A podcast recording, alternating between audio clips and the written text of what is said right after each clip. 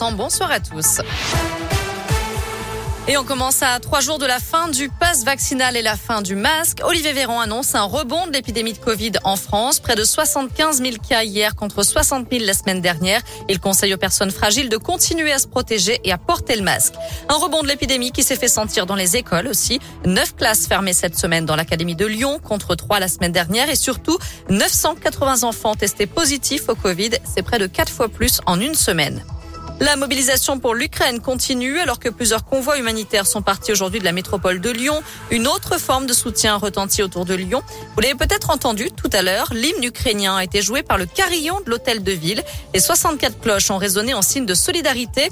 À partir de demain, l'hymne sera diffusé tous les jours avant la sonnerie habituelle de 13 heures. Une initiative lancée dans plusieurs grandes villes européennes.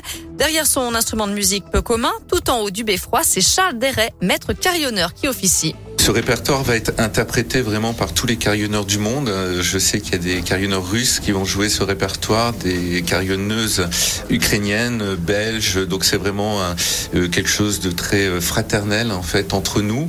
Et donc à notre modeste niveau, on essaye de diffuser ce côté de fraternité à travers la musique. Cet appel a été lancé par la Fédération mondiale des carillons qui rassemble 600 musiciens à travers le monde. À ce jour, plus de 2 millions et demi d'Ukrainiens ont fui leur pays depuis l'invasion russe le 24 février, d'après les Nations Unies. Au deuxième jour du sommet de l'UE à Versailles aujourd'hui, Emmanuel Macron a salué l'accueil des réfugiés par les pays frontaliers. Il a promis que la France prendrait sa part.